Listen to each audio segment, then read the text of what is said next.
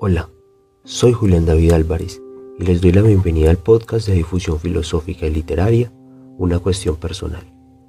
Este es nuestro primer día juntos y el primero de la serie Emociones.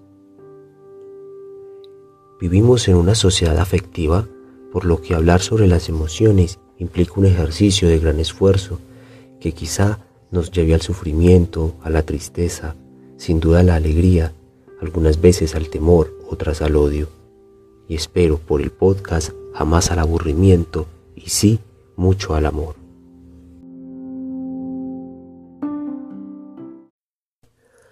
La historia de la filosofía nos ha enseñado que los seres humanos se han visto tentados reiteradamente por el interés de estudiar las pasiones, los afectos, los sentimientos y las emociones.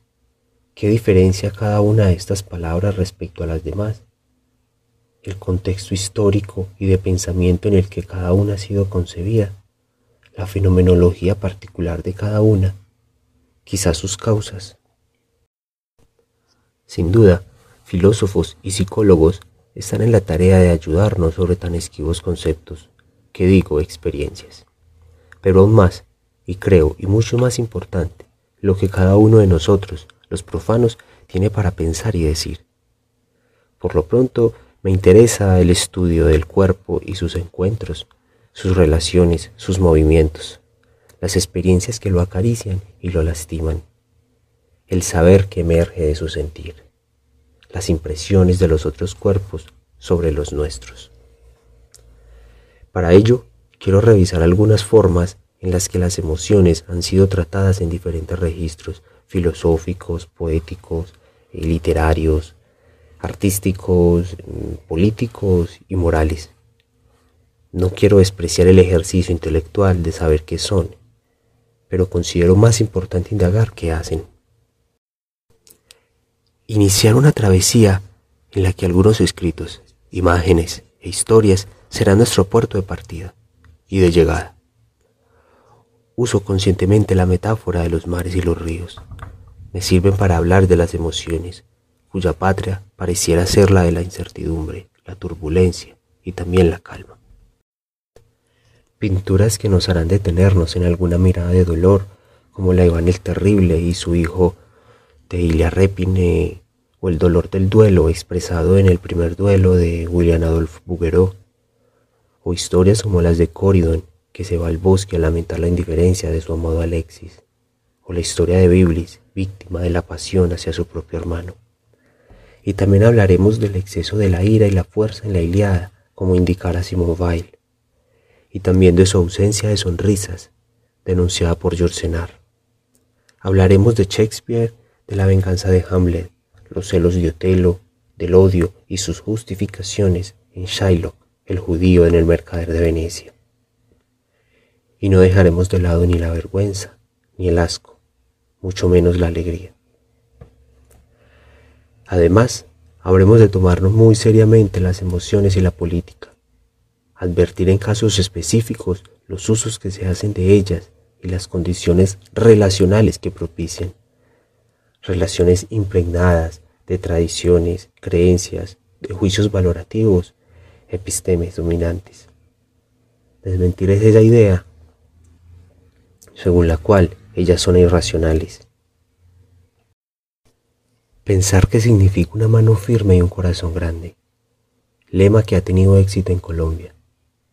¿Qué relación con el cuerpo hay en este tipo de metáforas orgánicas en las que se menciona la piel, la mano, el corazón, eh, la cabeza fría, la sangre? Eh, también habremos de denunciar y declarar injusta cualquier propuesta política y económica que no reconozca en cada ser humano su derecho y renunciar a la felicidad, y se tenga que apoyar en las servidumbres del dolor y la tristeza para su realización.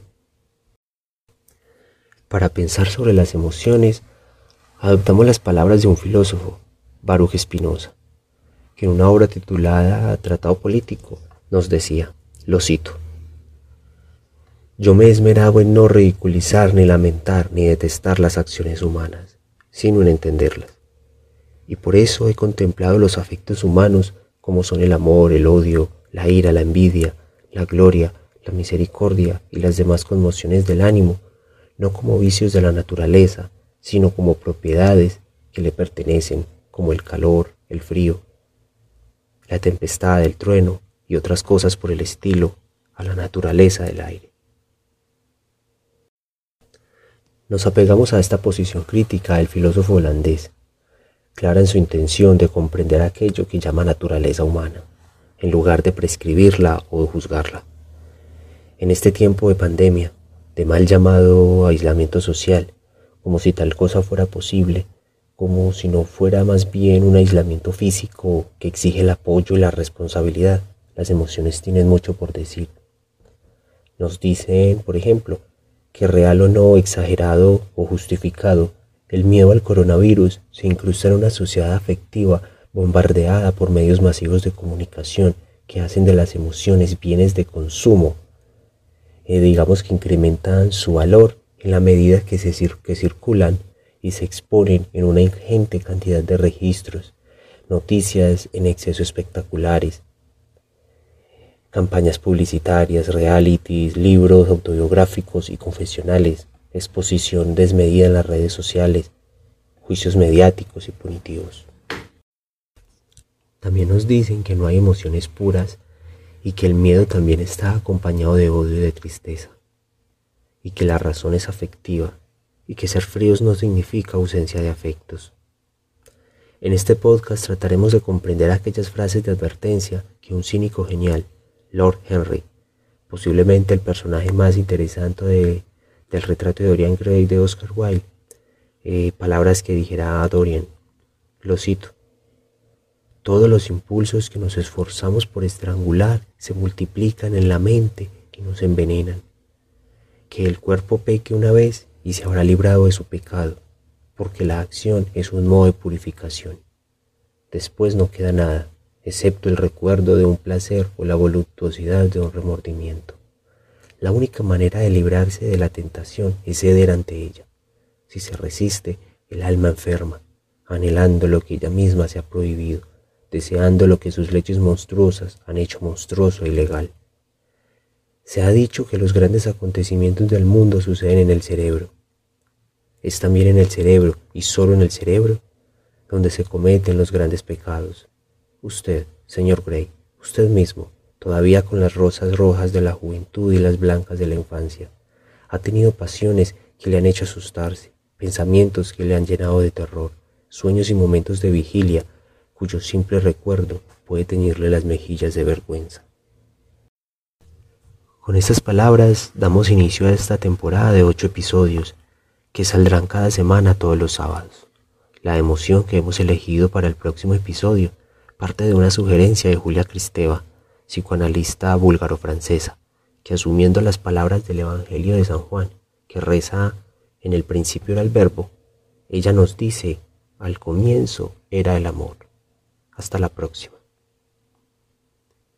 Este podcast ha sido posible gracias a la colaboración técnica de Mónica Álvarez, la ayuda de Andrés Felipe Arredondo y Rafael Arango y el apoyo siempre incondicional de Andrés Felipe Mesa.